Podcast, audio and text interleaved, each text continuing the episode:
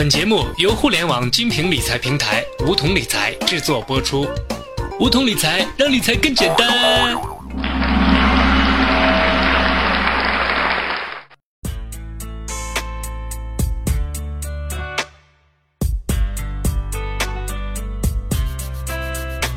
收听梧桐电台，掌握理财要领。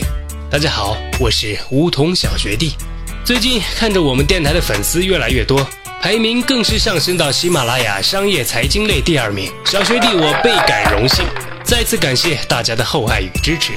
在现实生活中，我们的一生总要和钱打交道，拼命挣钱的人很多，愿意理财的人却很少。想要理财的时候，蓦然回首，却发现最好的理财时机已经过去了。本期节目，我们就来盘点一下理财的六个黄金年龄段，看看你究竟错过了几个。理财的第一阶段叫做懵懂期，我们上大学后开始独立生活，财务上实现半自由化的时期就是理财的懵懂期。这个时期的我们在人生中已经走了很长，但却是第一次离开父母的保护，向社会探头。这个时候的我们财务上是半自由的，父母给的生活费，我们偶尔兼职挣的钱，学霸们的奖学金等等，这些都是我们可以自由支配的资金。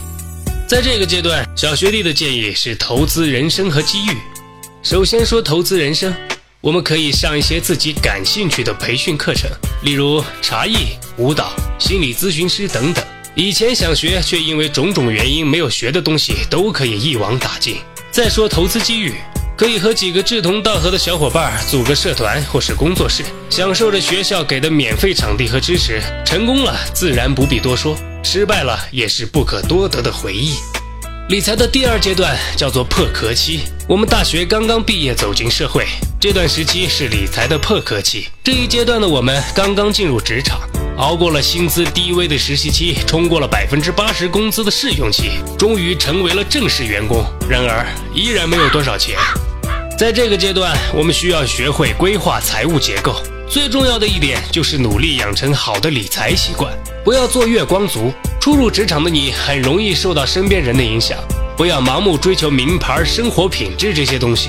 对自己的资金要合理规划，注重于内在的提升和修炼，预留一部分应急资金。一个人在外，总会碰见一些父母朋友来不及帮忙解决的事情。养成一个良好的理财习惯，是能让你受益终生的事情。理财的第三阶段叫做发展期。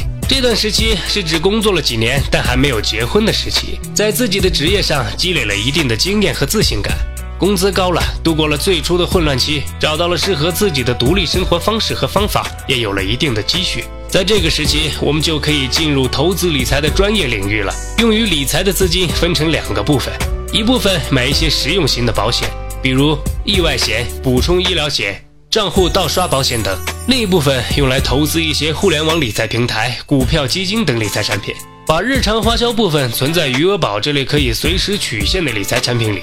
善于使用信用卡的时间差和积分优惠。理财的第四阶段叫做成熟期，这个时期的你结婚了，开始和另一个他组建家庭，你们要开始考虑很多的事情，要买房、要买车、置办家具、生小孩等等。在这个阶段，小学弟有一个建议，在对的时间用对的额度贷款，也是一种理财手段。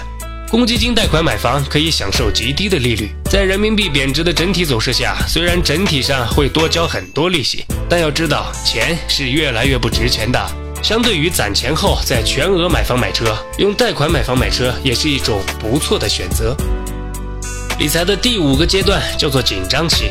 对于绝大多数不是特别富裕的家庭来说，这段时期都是压在我们重担最多，也是时间最长的阶段。孩子要上学，父母要赡养，职场上升期的我们需要更多的精力支出，人际圈相对完善的我们需要更多的人情支出。这一阶段的理财以稳定为主。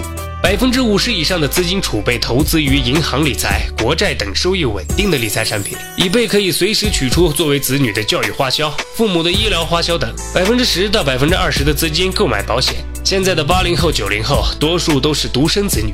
一对夫妻要赡养四个老人以及一个以上的孩子，家庭收入支柱的重要性不言而喻。每年用百分之十的资金去预防意外发生，保障家人二十年的生活稳定是很有必要的。余下的储备资金可以依照自己的理财习惯进行投资。理财的第六阶段叫做试重期。什么叫试重期呢？正如它看起来的那样，当然是如释重负的意思。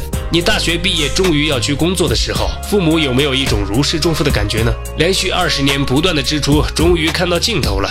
比较好的情况下，还能见点回头钱。这个时期的你已经很成熟了，四五十年的人生都过来了，还能不知道怎么花钱吗？小学弟唯一能告诉你的就是，不要被过多的经验积累迷惑了自己的双眼。过于自负的投资很可能会血本无归。阅历不等于不会出错，还是那句老话，投资有风险，入市需谨慎。学无止境，如果你还没有运用正确的思维进行你人生的投资。那么现在就可以开始了。以上就是我们今天节目的所有内容。我是梧桐小学弟，我们下期节目再见。